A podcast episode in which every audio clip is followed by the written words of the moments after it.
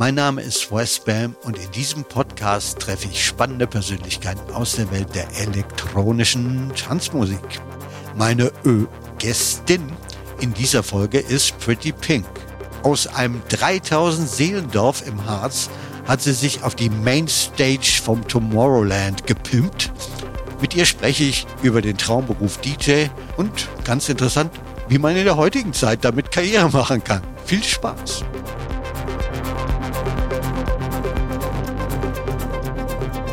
Pretty Pink. Herzlich willkommen. Hallo, hi. Tachchen. So, und unser tolles Format geht immer damit los, mit der eigentlich der Frage aller Fragen. Das ist ein bisschen oldschool, nämlich Vinyl oder digital? Digital. Ich merke, langsam werden die Menschen moderner. Ne? Also vor ein paar Jahren wäre das, hätte das alles noch ganz anders angehört. Dann wollte das Team von dir gerne wissen, Sport oder Couch? Sport. Sportlich. Darf ich fragen, welcher? Nordic, Nordic Walking oder Marathon? Nordic Walking nur mit meiner Oma. Okay. Ansonsten äh, Langstrecke. Ach doch. Aber ne? auch Fitness mittlerweile. Und äh, okay, und ähm, äh, du kommst aus dem Harz, richtig? Genau. Lebst du da, ähm, jettest du da so Hügel rauf auch? ähm, Habe ich früher gemacht. Ja. Ah ja, wunderbar. Ähm, Wodka oder Wasser? Eigentlich beides. Wodka Ja, mit Wasser. äh, w- Wodka mit Wasser, genau. Das äh, hat sogar einen Namen, glaube ich. Ich weiß gar nicht. Skinny Bitch. Oh. so so politisch unkorrekt wollte ich gar nicht sagen. Ich hätte mich nicht getraut, das hier auszusprechen im öffentlich-rechtlichen Zusammenhang. Das Team wollte noch von dir erfahren, das finde ich eine gute Frage, Instagram oder TikTok? Instagram momentan. Okay, noch. ja. TikTok habe ich noch nicht so durchblickt. Wie bist du zu erstmal zur Musik gekommen? Was war so das erste Lied, wo du sagst, als Kind, das hat mich geflasht? Weißt du das noch? Also was das erste Lied genau war, kann ich nicht mehr so sagen, aber so mein Papa war totaler Rolling Stones Okay. Fan ja. und das lief ja immer hoch und runter und ich weiß, auf, jedem, auf jeder Urlaubsreise durfte einer immer ein Lied auswählen und mein Papa war immer dran. Der durfte immer die Musik auswählen. okay. Das heißt, ich wurde da schon sehr geprägt. Der war aber super offen. Der hat alles Mögliche gehört. Und das war aber so, wo ich mich dran erinnern kann. Du meinst, er war sehr offen, aber er hat nur Rolling Stones Nur- gehört. nur Rock gehört, sehr offen, aber nur okay. Rock. Ja, verstehe. Und das, ja gut, das finde ich übrigens auch ein guter Punkt. So war das bei mir in der Kindheit auch. Also bei mir waren es weniger die Eltern als die ältere Schwester. Die hat nebenan Musik gehört. Und ähm, das zum Beispiel hat die immer Beatles gehört. Also Mhm. mit anderen Worten, da bin ich so genau anders sozialisiert, nämlich Beatles. Ist ja immer die Frage, entweder Rolling Stones oder Beatles. Und du hörst es dann einfach das, äh, was dein Umfeld hört. So kommst du da zur Genau. Musik rein. Und wann war dein Emanzipationsmoment, wo du gesagt hast, jetzt habe ich's, das ist mein Ding. Also ich habe dann ganz ähm, Das ist meine Musik. Meine so. Musik, ja. Also mich hat immer so ein bisschen was, ich habe damals ja Leistungssport gemacht als äh, Kind und da habe ich immer so ein bisschen Power gebraucht vom Wettkampf und da habe ich mir dann immer sowas angehört wie Placebo, Smashing Pumpkins. Es war schon sehr rockig angehaucht Okay, naja, weil das war ja auch deine Herkunft Genau. so, ne, von Vater. Vom Vater. Und dann war ich mal auf einem Placebo-Konzert, das weiß ich, in Magdeburg damals noch. Und die haben ja schon sehr oft elektronische Elemente auch in ihren Liedern gehabt. ne? Klar mit E-Gitarre und Co., aber es war schon ein bisschen in die Richtung. Und das fand ich toll. Es, es gefällt mir bis heute, muss ich ehrlich sagen. Ah ja, ist ja interessant. Da kam via Placebo die Elektronik in dein Leben. bisschen, ja. Äh, tatsächlich hat ja der Brian Molko von Placebo auch ein Lied bei mir auf dem Album Götterstraße gesungen. Wahnsinn. Also finde ich auch, äh, ist auch ein, eigentlich ein tolles Stück, kennt keiner. Oder, nee, nicht so viele, längst nicht so viele, wie es kennen sollten. Aber Na, ich, egal. ich kenne es zum Beispiel nicht. Das Ja, muss ich ja, ja dann nochmal nachholen. Da habe ich ja eine totale. Lücke jetzt. Äh, äh, da, Und äh, gleich, wo doch auch schon da der Sänger von, äh, ähm, von äh, Psychedelic First, der singt bei mir ein Lied namens You Need the Drugs. Und der hat das Lied gesungen, Pretty in Pink. Ja? Womit wir bei deinem Namen wären, nämlich nicht Pretty in Pink, sondern Pretty Pink. Ja. Wie kam es dazu? Das kam eigentlich davon, von dem Film. Wir Von haben, dem Film? Ah, ja, wunderbar. Ich brauchte einen Namen, ich hatte keinen aufgelegt, habe ich schon und äh, hatte dann das erste Booking anstehen und dann hieß es, was sollen wir denn auf dem Flyer schreiben? Und dann ging es los und dann haben wir gebrainstormt und da hatte jemand die Idee, Mensch, ich habe immer früher so ganz viele pinke Sachen angehabt. Das war modern, das äh, fand Aha. ich toll. Und da hat jemand gesagt, Mensch, Pretty in Pink, wie der Film. Und äh, da habe ich gesagt, das ist zu lang. Pretty in Pink ist wahrscheinlich drei Worte, ist wahrscheinlich zu lang. War Aha. nicht so, hatte ich mal so rumgeguckt, war nicht so traditionell, das so zu machen. Okay. Und dann habe ich gesagt, vielleicht Pretty Pink. Und dann hieß ich eine ganze Zeit lang Miss Pretty Pink, um nochmal auf die ja. weibliche äh, Schiene Eben, hinzuweisen.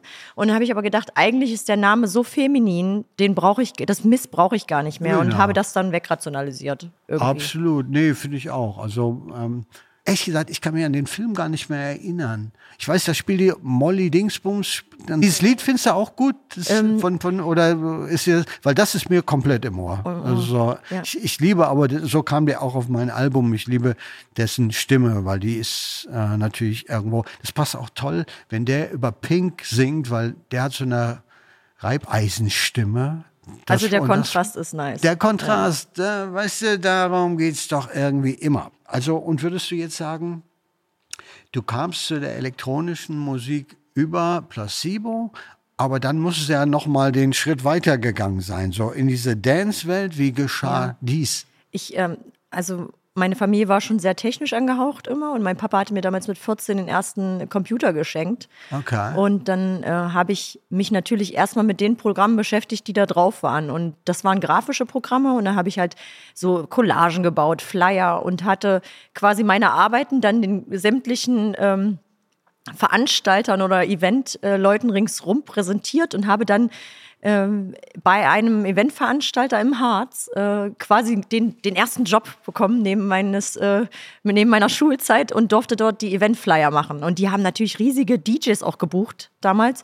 Und dann ging das los und dann äh, brauchten die mal ein Vorprogramm. Wir hatten uns natürlich dann schon angefreundet, brauchten ein Vorprogramm und haben gesagt, wir brauchen jetzt jemanden, der hier für Oliver Hontemann war das damals, okay. Vorprogramm macht. Hier sind Schallplatten, hatten wir so eine Box hingestellt, die irgendwie übergeblieben war. Ach toll. Ja.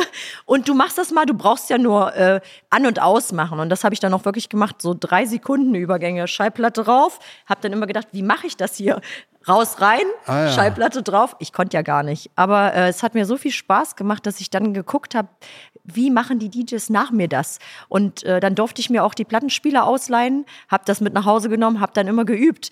Aber es gab ja kein YouTube damals, wo man jetzt mal was nachgucken konnte. Jetzt kann man ja sich alles anlernen. Wenn man irgendwas nicht weiß, gibst du das ein und ja, äh, genau. es geht los. Ähm, das war schon Learning by Doing. Ich war auch am Anfang super schlecht. Also ich würde sagen, das erste halbe Jahr konnte man das nicht vorzeigen.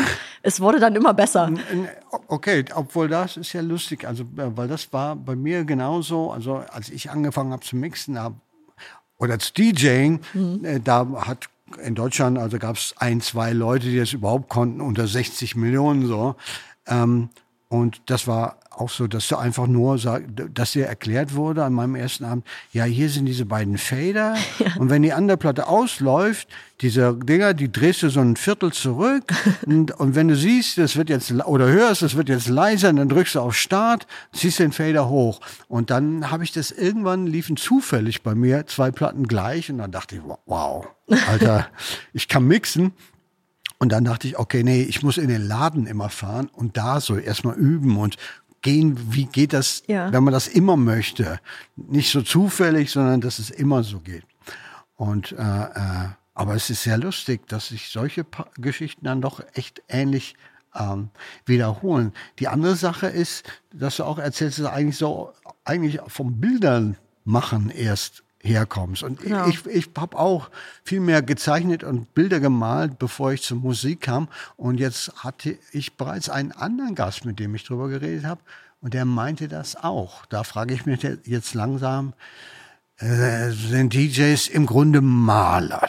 Na, er ist so kreativ. Ich glaube, das Kreative ist ganz eng verbandelt. Also auch im Studium habe ich das immer gemerkt, dass viele Leute, die gut zeichnen können, haben halt auch andere kreative Affinitäten. Und ich glaube, das kommt dann einfach raus. Okay. Ja, mhm. okay. Wobei, also es wäre jetzt nochmal interessant, weil die DJ-Art Musik zu machen, ist ja irgendwie schon auch sozusagen mit, mit aus Sachen und dann spielst du irgendwelche Sachen zusammen und theoretisch hast du dann eigene neue Ideen, die sich daraus ergeben für was Neues oder so.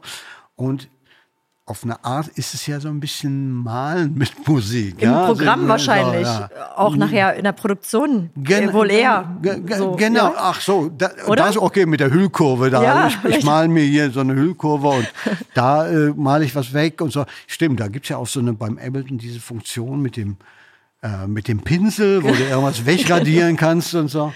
Ja, das stimmt. Aber äh, überhaupt das so, wobei früher war, glaube ich, schon Musiker sein und äh, bildender Künstler war Was komplett was anderes, ja. anderes. Und bei in der DJ-Musik, also ist mir jetzt jedenfalls zwei, dreimal begegnet mit diesem ähm, Malerei Verrückt. oder Flyer-Design. Ja. In dem Fall finde ich es natürlich wirklich nochmal ganz toll, ähm, äh, dass du sagst, naja, die haben gesagt, ja, äh, kannst du das machen? Ich mag es eigentlich immer, wenn die Leute nicht so erzählen, ich hatte diese Vision, eines Tages kam so ein Lichtstrahl aus dem Himmel und ich hörte eine dunkle Stimme und sie sagte, du bist auserkoren, dies zu tun oder so, sondern dass man sagt, ja, weißt du, da war so ein Typ, der hat gesagt, oh, wir haben jetzt gerade keinen da, kannst du mal hier diese Sachen spielen? Weil ich glaube, dass tatsächlich viel mehr, also allgemein in der äh, Kunst und in der Kultur genau so passiert.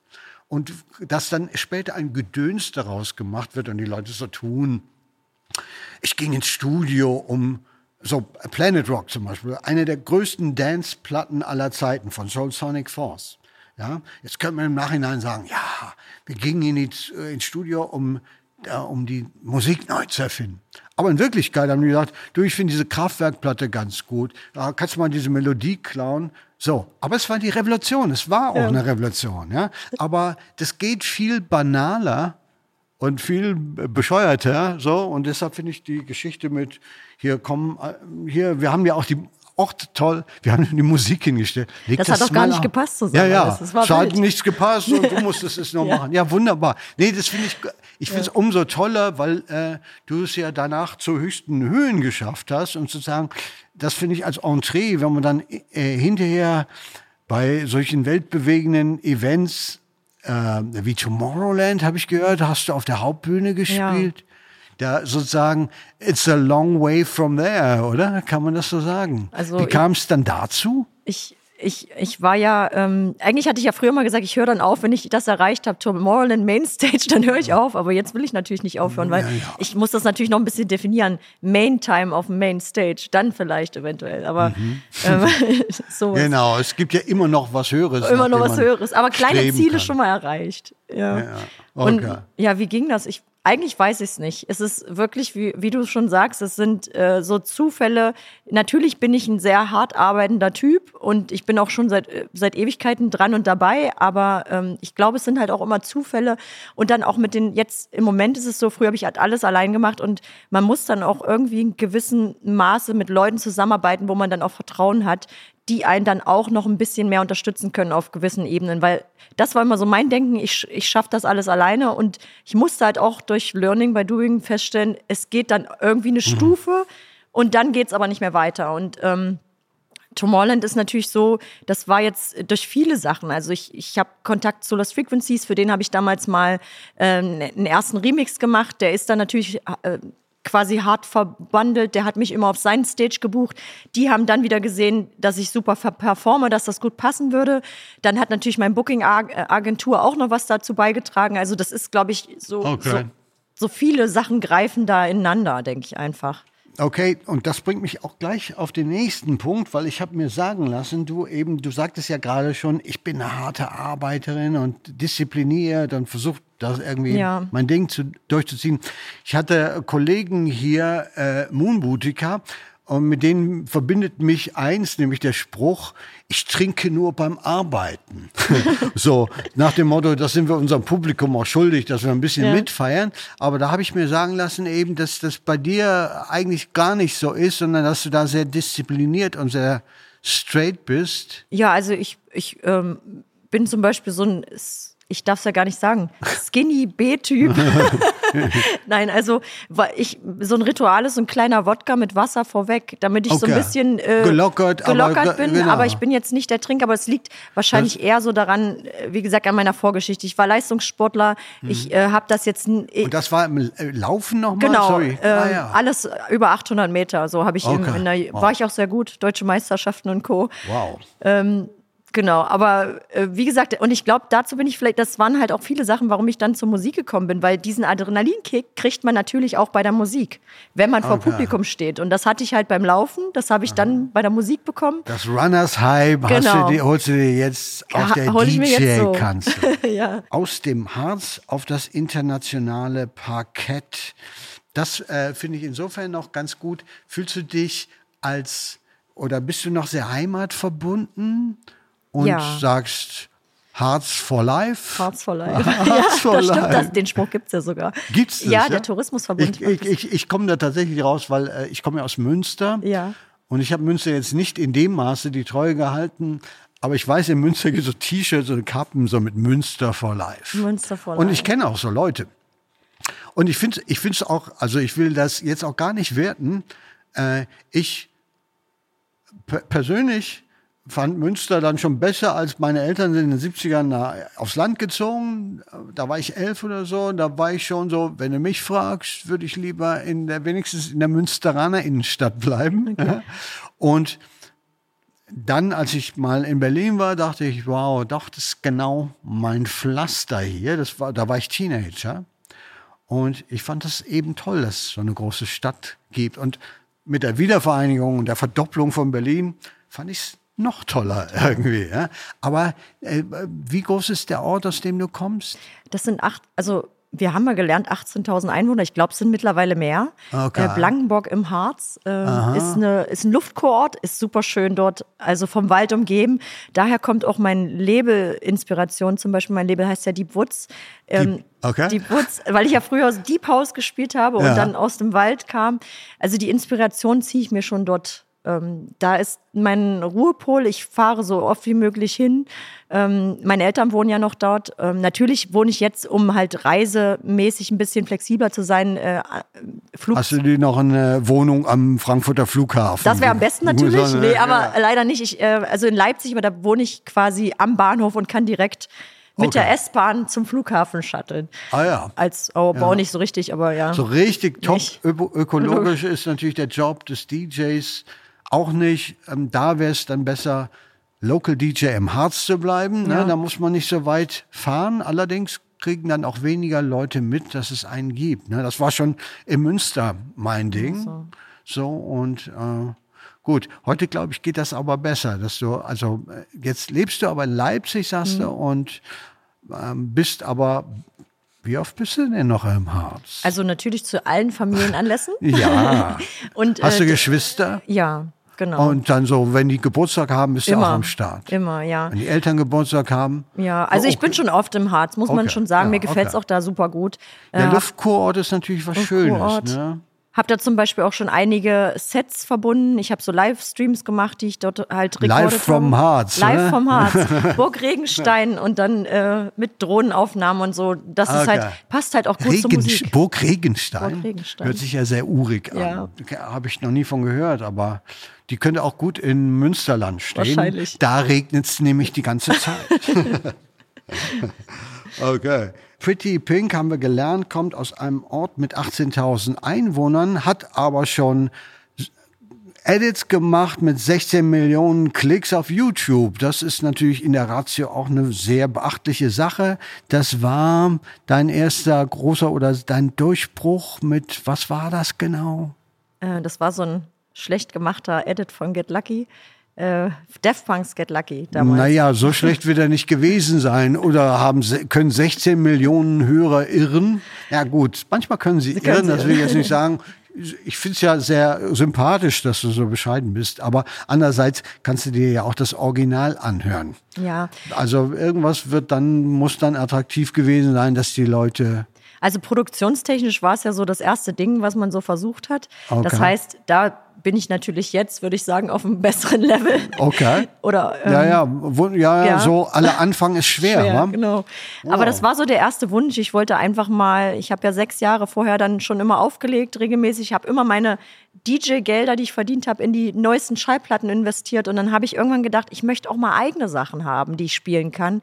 Und dann ging das halt los. Äh, und da war ja schon die Möglichkeit, dann gab es ja diese Möglichkeit, Sachen auf CD zu brennen. Mhm, äh, mittlerweile. Genau. Und dann konnte man direkt, weil Sachen auf Platte pressen war ja zu teuer in dem mhm. Sinne, wenn man jetzt keine Verkaufsabsichten hatte. Und da war halt die Möglichkeit, ich konnte oder die, das Lied von mir auf CD brennen und ich konnte es selber spielen. Und das hat dann nachher auch so den Start gemacht, dass ich auch mehr produzieren wollte, meine eigene Musik rausbringen wollte. Und mittlerweile ist ja so, jetzt zum Beispiel so das Setup vom Tomorrowland, da spiele ich nur noch meine Musik. Und da bin ich schon echt stolz. Also ich spiele mhm. wirklich nur meine Produktionen.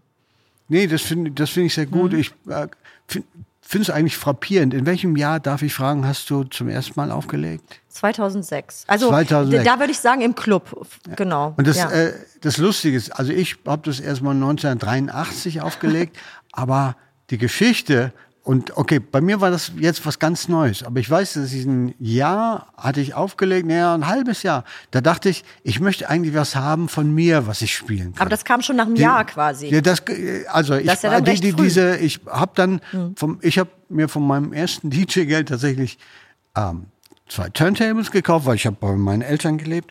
Zwei Turntables, deshalb habe ich das alles gespart so. Ja. ja. Und und Demos ich war in so einem Demostudio und habe dann 1983 die ersten Demos gemacht auch schon. Und, aber was du gerade sagtest, das ist so eine, und da kann ich auch verstehen, dass man sagt, digital ist eine Revolution, weil ja. ich weiß noch, wie das war. Meine erste Platte kam dann auch noch sehr früh raus, 85.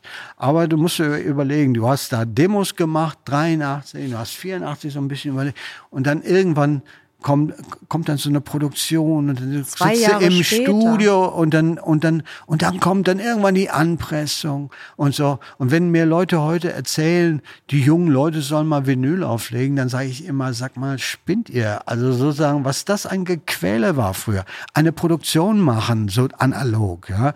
Schallplatte auflegen, das hat ja auch ja Charme, richtig. ja. Aber natürlich, wenn man das gleich probieren. Und bei mir ist es zum Beispiel so, wenn man im Studio sitzt, will man es ja gleich probieren. Du willst ja gucken, kommt das an? Ist das jetzt, weil wir finden es vielleicht gut, wenn wir im Studio sitzen und feiern das und dann spielst du das und keiner reagiert zum Beispiel. So, so ist es, ja. Und wenn die Plattenpressung dann durch ist, ist sie durch. Ja, dann genau, kann man nicht mal. Exakt. Und, und so ist es ja jetzt, da kann man vier, fünf, zehnmal äh, nochmal ähm, Versionen genau. machen, bis es passt. Und äh, Exaktement. Und natürlich äh, ist es jetzt auch so, ich finde, die Schallplatte hat ja noch was Tolles, Wertiges, so ein bisschen was ähm, Spezielles. Ich, zum Beispiel jetzt mein, mein erstes Album möchte ich auch auf Schallplatte pressen lassen, weil das hm. einfach auch noch ein bisschen man hat was haptisch in, äh, haptisches in der Hand. Das ist noch eine, ein Special Gimmick für die, Fan, für, die, für, die, für die Fans, was sie sich Vor allen Dingen kannst du dann endlich können. noch mal ein eigenes Cover designen. Stimmt. Das auch. Ne, weil das diese auch. kleinen Picks, die kann ja keiner erkennen. ja, okay,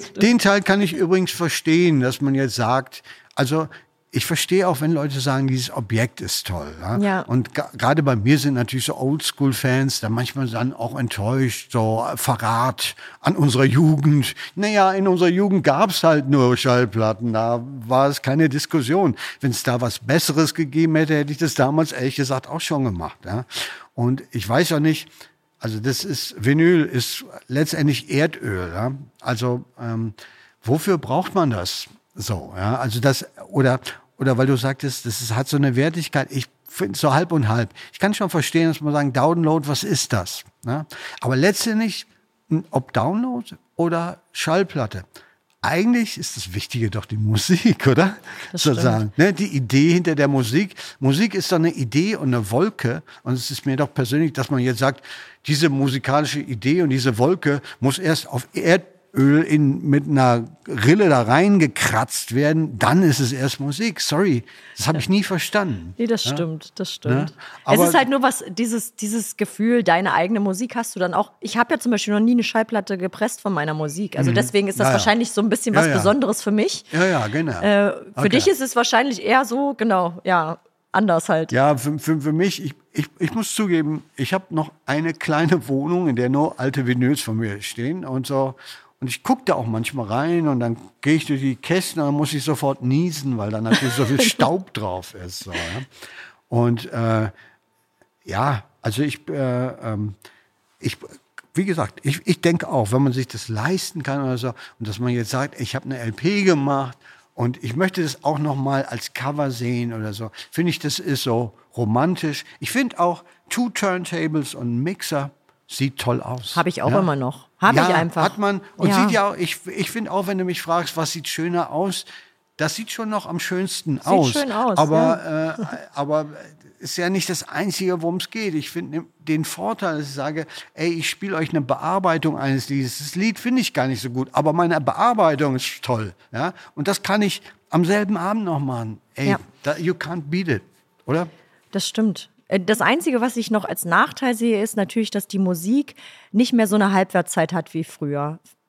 Damals hat man Hit gemacht oder wenn man es Hit nennt oder mhm. ne und dann war es 10, 20 Jahre erstmal äh, für die Leute so, also ich sag mal so, ich würde sagen, dass ich ja selbst deine Platten äh, mit den Hymnen und so, das ja alles noch auf Schallplatte habe und das das einfach immer noch da ist. Jetzt ist es so, bei Spotify kommen ja am Tag über 40 Millionen Tracks raus oder sowas. Ja, ja. Und erstmal ist es schwerer, sich zu behaupten und dann ist der Halbwertszeit ja nicht, oder diese Halbwertszeit nicht mehr da, finde ich. Das ist halt so das Einzige, was jetzt viel schwerer ist für die Leute. Man hat zwar ja. alle Türen offen, aber du musst halt auch viel mehr Werbung machen, um dich quasi überhaupt zu, ins Rampenlicht zu, zu, zu bringen. Ne? Genau. Ja, wobei du wärst ja jetzt ein gutes Beispiel, dass es auch noch geht. Und ein bisschen Glück hat natürlich zu jeder immer. Zeit immer dazugehört. Äh, oder wie mein Kollege Mogart sagt, der Mogwai, der sagt, äh, ja, Glück kommt beim Machen. Und das stimmt natürlich auch. Wenn du beim ersten Misserfolg das dann gleich wieder die Segel streichst, dann kommst du da nicht hin. Also äh, ähm, wie im Fußball und sonst was. Die Leute, die dann beim ersten Mal liegen bleiben, die, ähm, die setzen sich da nicht durch. Und die, also das glaube ich, das gilt für jede Karriere zu jeder Zeit. Eine hohe Fehlertoleranz für die eigenen Fehler und immer wieder und immer wieder machen. 10.000 ne? Übungsstunden sagt man doch immer machen. Ja, ja, ja, ja. Heute schwimmst du durch den Ozean der unbegrenzten Möglichkeiten. Ja, und dann, das ist eben jetzt deine Situation und dann mach da was draus. Und da finde ich zum Beispiel das, was du sagst, du sagst, ich spiele nur noch meine eigenen Sachen im Sinne von, ja, das, weil Leute wollen in diesem Ozean der Möglichkeiten nicht, dass du ihnen sagst, du kannst jede Woche was völlig anderes spielen. Das kann jeder heute. Das ist also das ist witzlos. Sondern die wollen von ihrem Künstler irgendwo sehen, dass der ein Statement hat, ein unverkennbares Statement, weil Ey, es geht ja nicht nur um DJs, also geh in den Supermarkt, wie viel Produkt gibt's überall und die Leute stehen davor und deshalb äh, ja ist da die Kunst, erkennbar zu sein. Und ich denke, Leute, die sagen, ja, irgendwie, ich weiß auch nicht, heute spiele ich das, oh, jetzt habe ich wieder zehn neue Aufnahmen, jetzt spiele ich das, jetzt mache ich das. Die werden es wahrscheinlich nicht weit bringen. Als ich so äh, früher anfing, da war das ja alles so, du gehst irgendwie mit ein paar Plotten irgendwo hin und irgendwie teilweise hat sich das ja bei dir sogar auch noch so angehört. Aber ich habe da so was Leuten hören, da gäbe es so was heißes Neues, das nennt sich I I I Internets. Und da, ähm, das hilft auch Leuten überall, Land auf, Land ab, irgendwas bekannt zu machen. Und da, glaube ich, hast du auch eine Meinung zumindest dazu, vielleicht sogar eine Geschichte. Ja, auf jeden Fall. also es begann ja in dem kleinen Club und ich habe, wurde dann in Thüringen, Sachsen-Anhalt, Sachsen weit gebucht, weil das sich so rumgesprochen hat, ganz normal, wie es wahrscheinlich so üblich war. Und ich habe dann aber gedacht, Mensch, ich möchte gern noch ein bisschen außerhalb auflegen und habe dann durch mein äh, bisschen technisch versiertes äh, Auge habe ich konnte ich eigene Newsletter bauen und da habe ich eigentlich was Verbotenes gemacht, war mir damals aber gar nicht so bewusst. Ich habe Kaltakquise betrieben, habe die Newsletter quasi an Clubs geschickt, die ich mir rausgesucht hatte online. Und die haben mich dann gebucht. Dann habe ich dadurch auch meine erste Agentur kennengelernt. Die haben gesagt, Mensch, wir würden dich verbuchen und so. Ähm, so ging das dann los und dann, dann Ah, ja. kam natürlich auch Social Media dazu. MySpace war ja damals. Ja, die Ding. Älteren erinnern sich noch. MySpace, MySpace. genau. Da, da, da bist du ja schon richtig oldschool. Da Ja. warst du auch schon dabei. Ich glaube, die letzten zwei Jahre MySpace. war ich dabei. Okay. Und äh, das war toll, da konnte Und man dann sich hattest du von diesem F F F Facebook wahrscheinlich Genau. gehört als nächstes. Bin dann total, diesem I I I Instagram. bin dann gleich schnell umgestiegen zu Facebook und Instagram war ich, glaube ich, ich glaube, ich glaube, Instagram 2013 dann angefangen. Mhm. Ähm, das war mir noch nicht so bewusst, weil Facebook war es ja immer so, da konnte man gut seine Musik auch kommunizieren. Und bei Instagram waren es ja erst immer nur Bilder. Und dann habe ich Mhm. gedacht, wie machst du denn das? Du willst ja deine Musik verkaufen. Und das habe ich dann versucht, auf mein Projekt umzumünzen. Und da hat mir, glaube ich, auch mein Studium damals ganz gut geholfen. Ich habe äh, Multimedia Design und Kommunikation studiert. Das heißt, wir waren ja komplett in dieser äh, Bubble drin. Und ähm, Okay. Da habe ich dann alles, was ging, habe ich auch gemacht, um quasi auf meine Musik aufmerksam zu machen.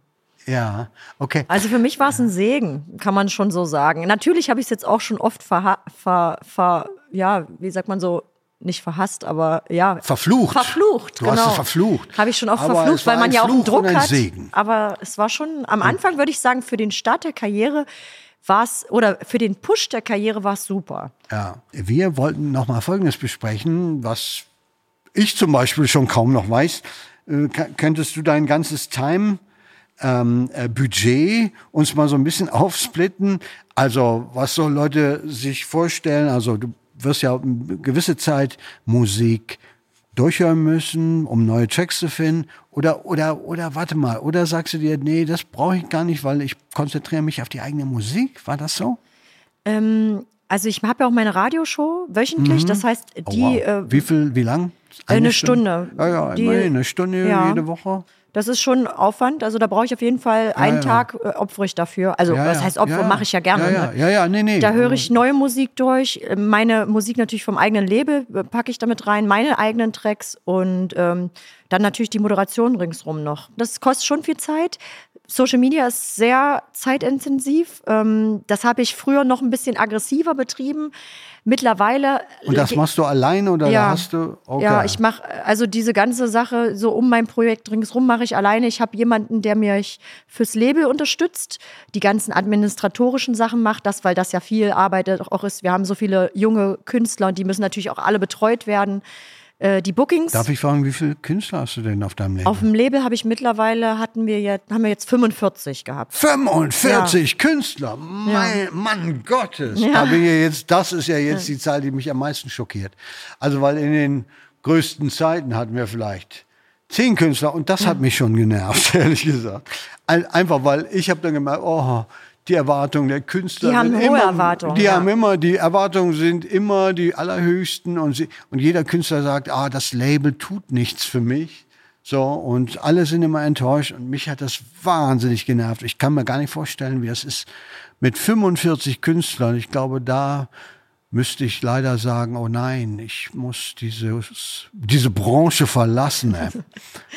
so, aber genau, aber du sagst, Genau, die werden, Also, die haben eine gute Care. Und ähm, 45. na, natürlich, ich baue sie auch in die Radioshow mit ein. Ich mache Promo äh, Ja. und ein paar Tracks vom Album spiele ich auch ab und an mal in meinen Sets. Also Mhm. das ist natürlich meine trotzdem, aber halt auch andere äh, vom Label, um halt auch den und von den Support zu geben. Mhm. 45 Künstlern, wenn du dann spielst, der, der, das zählt dann auch aber mit, du spielst deinen Sound. Oder? Genau, so in der Art Und die passen auch sozusagen, das sind, die sind so ausgewählt, Ja, wie, aber das finde ich jetzt wirklich mal interessant, weil es kommt ja dann immer der Moment, also aus meiner Lebenserfahrung, dass Künstler eine Weile auf dem gleichen, wir hatten zum Beispiel Electric Kingdom, da Ja. haben alle am gleichen Strang gezogen, aber dann irgendwann will der eine ein bisschen mehr in die Richtung, der andere und dann zerfährt das so ein bisschen. Hast du sowas schon bemerkt? also auf dem Label ist es schon so, dass die Künstler ähm, quasi ein Lied releasen bei mir und wenn die dann natürlich sich umorientieren oder woanders hingehen möchten, ist das frei. Okay, also du ich, versuchst ja auch nicht so exklusiv Nein. zu binden. Ich habe so. aber welche, die wirklich ähm, treue Seelen sind. treue Seelen sind. Aber das muss natürlich von denen auskommen. Und die werden natürlich dann auch mehr supported, ist ja klar. Also, weil, wenn, wenn die was zurückgeben, What you give is what you get, sagt der Yes. Engländer. ja, zeitlich dann noch gesehen, Social Media wirklich viel. Ich würde sagen, ähm, 60 Prozent fast ähm, weil ich natürlich auch alles versuche zu dokumentieren für die Fans. Was mache ich, wo bin mhm. ich, wann bin ich da? Okay, machst du das? Ich habe davon gehört, dass so Leute so ihren ganzen Tagesablauf, jetzt bin ich jetzt hier im Zug, jetzt bin ich da im Auto, jetzt bin ich da. Machst du das so? So extrem nicht, nein. Okay. Also äh, zum Beispiel, wenn ich im Studio bin, fühle ich mich persönlich, wenn ich jetzt gerade an neuen Sachen arbeite, mag ich das nicht so, weil ich einfach denke, das sind jetzt meine Ideen, ich bin noch nicht so richtig sicher. Also mhm. das poste ich zum Beispiel gar nicht. Mhm. Ähm, ein paar Sachen so aus, aus dem Studio ja, äh, beim Travel, beim Reisen auf jeden Fall oder halt Ankündigungen, neue Tracks, äh, wo bin ich, wann, äh, sowas mache ich und ein paar private Sachen auch, aber halt nicht immer zuständig 24 äh, Stunden am Tag irgendwelche Snaps. Von uns mache ich nachher vielleicht mal was hier auch. Ja, das hoffe ich ja. oder? genau, also so, so Sachen, wo ich denke, das ist jetzt relevant, würde ich sagen. Das, also nicht alles, nicht mein Essen, nicht mein äh, mein Kaffee, mhm. meinen fünften am Tag oder sowas in der Art. Wobei ich muss jetzt leider zugeben, meine äh, Hörerschaft findet es immer am tollsten, wenn ich ihn zuproste. Jedenfalls kriege ich da immer die meisten. Wenn du ihn zuprostest? ja, ja. Ja, weißt wie, du, wenn, du, wenn, manchmal wird man fotografiert, da ja. hat man gerade ein Bier in der Hand, das finden die Leute immer ganz toll. Ähm, was soll ich sagen? Na, ne? weil es real Wahrscheinlich ist. könnte ich es auch mal versuchen mit einer Katze auf dem Schoß und die streicheln. Ich glaube, das kommt auch gut. Ja, das wäre super. So, ja, das so, wäre super. Gibt, würdest ja. du mir das raten? So, das könnte das meine Karriere einen Schub. desto realer, desto besser. Na, das war doch ein sehr gutes Gespräch. Danke dir. Spaß. ich danke. Wunderbar. So, ihr Lieben, das war meine Gästin Pretty Pink. In der nächsten Folge treffe ich auf den elektronischen Klangkünstler Christian Löffler. Damit ihr auch musikalisch in die Welt dieses Podcasts eintauchen könnt, gibt es die Two on the Floor Playlist auf Spotify. Da haben wir die Tracks gesammelt, die hier besprochen oder erwähnt wurden. Lasst uns gern eine Bewertung da, wenn euch die Folge gefallen hat und abonniert das Format überall dort, wo ihr eure Podcasts hört. Alle sieben Folgen von Two on the Floor Westbam Plus 1 gibt es schon jetzt in der ARD Audiothek oder als Videopodcast in der ARD Mediathek. Two on the Floor, Westbam Plus 1 ist ein Podcast von Panther Sounds im Auftrag von ARD Kultur. Mit mir Max Lenz, aka Westbam, als Gastgeber. Autorin der Folge Jasmin Moll. Executive Producer Tristan Lehmann. Audioproduktion, Sounddesign und Mix Graz Studios. Redaktion ARD Kultur Kati Groll. Head of Content ARD Kultur Christian Costa-Zahn. Produktionsleitung ARD Kultur Steffen Thiel.